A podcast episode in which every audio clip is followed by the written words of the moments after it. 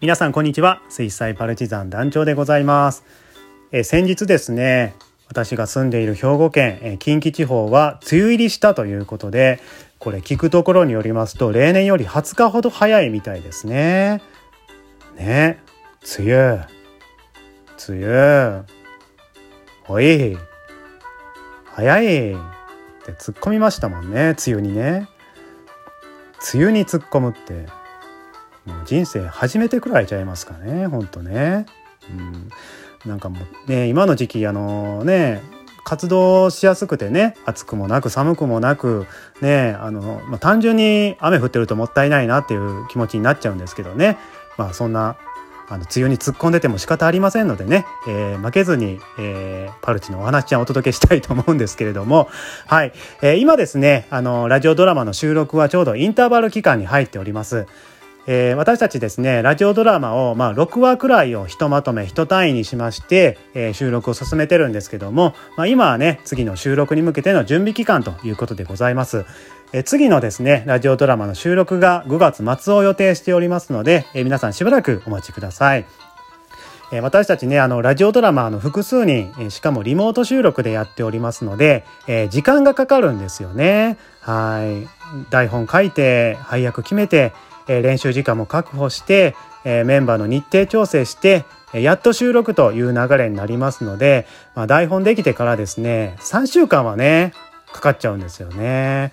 うんですのでね、まあ、以前からこのインターバル期間にですねオフトークを配信したり、えー、私の解説をお送りしたりね、えー、最近はねあのライブなんかもやらせていただいてるわけなんですけれども、うん、なんかねもっといろいろできないかなとちょっとね思案しておりまして、えー、先日ねあのライブとかでもご提案いただいたんですけれどもえー、朗読をねちょっと始めてみようかと思い立ちましてですね、えー、今日はね私がちょっと最初ということで探り探りでねお届けをしていきたいと思いますで、えー、今日はですね私がお送りしますのが、えー、新見南吉さんの狐の使いというね、えー、作品をお届けしていきたいと思います。えー、これはね、あの著作権が切れました、えー、青空文庫の中からね、セレクトさせていただきました。えー、新見南吉さんといえばですね、あの、ゴンギツネとか、えー、手袋を買いにという作品が有名でですね、まあ、私もですね、昔から大好きな、えー、作家の一人なんですけれども、あの、狐が出てくるお話が多いんですよね。新見南吉さんが書かれたお話ってね。まあ、このお話もですね、えー、そんな狐がね、主人公のお話でございます。えー、お子様もね、一緒に楽しんでいただける内容になってるんじゃないかなと思いますね。はい。では参りましょうか。えー、私ですね、ちょっとちゃんと朗読しますって朗読するのがね、これが初めてでございまして、あの、キット君にね、絵本は今まで読んできましたけどもね、あの、えー、ちょっと噛んだり、なまったりするかもしれませんが、そこはね、まあ、ご愛嬌ということでですね、えー、寛大な心でお聞きいただければと思います。はい。では、お聞きください。パルチの朗読ちゃん。新見南吉作、狐の使い。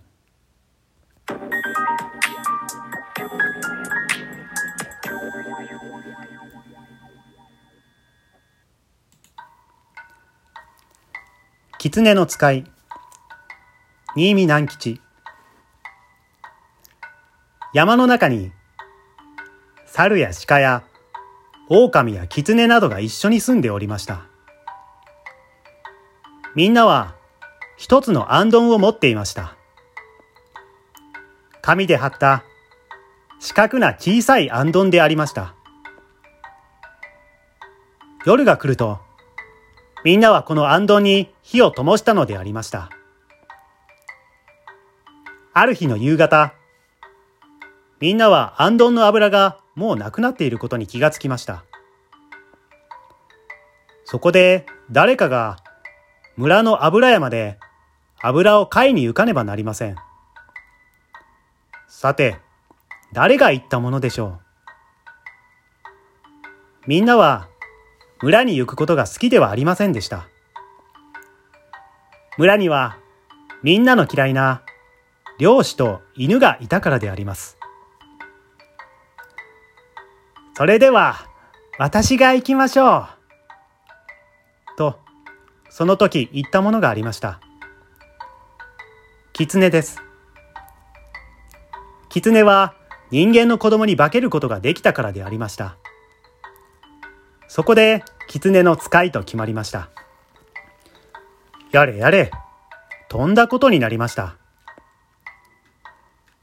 さて狐は、うまく人間の子供に化けて、尻切れ草履をひたひたと引きずりながら村へ行きました。そして、守備よく油を1合買いました。帰りに狐が月夜の菜種畑の中を歩いていますと、大変良い匂いがします。気がついてみれば、それは買ってきた油の匂いでありました。少しくらいは良いだろう。と言って、狐はペロリと油を舐めました。これはまた、なんという美味しいものでしょう。狐はしばらくすると、また我慢ができなくなりました。少しくらいは良いだろう。私の舌は大きくない。と言って、またペロリと舐めました。しばらくしてまたペロリ。狐の舌は小さいので、ペロリと舐めてもわずかなことです。しかし、ペロリペロリが何度も重なれば、1号の油もなくなってしまいます。こうして山に着くまでに、狐は油をすっかり舐めてしまい、持って帰ったのは空のとくりだけでした。待っていた鹿や猿や狼は、空のとくりを見てため息をつきました。これでは今夜はあんどんが止まりません。みんなは、がっかりして思いました。さてさて、狐を使いにやるのじゃなかった。と。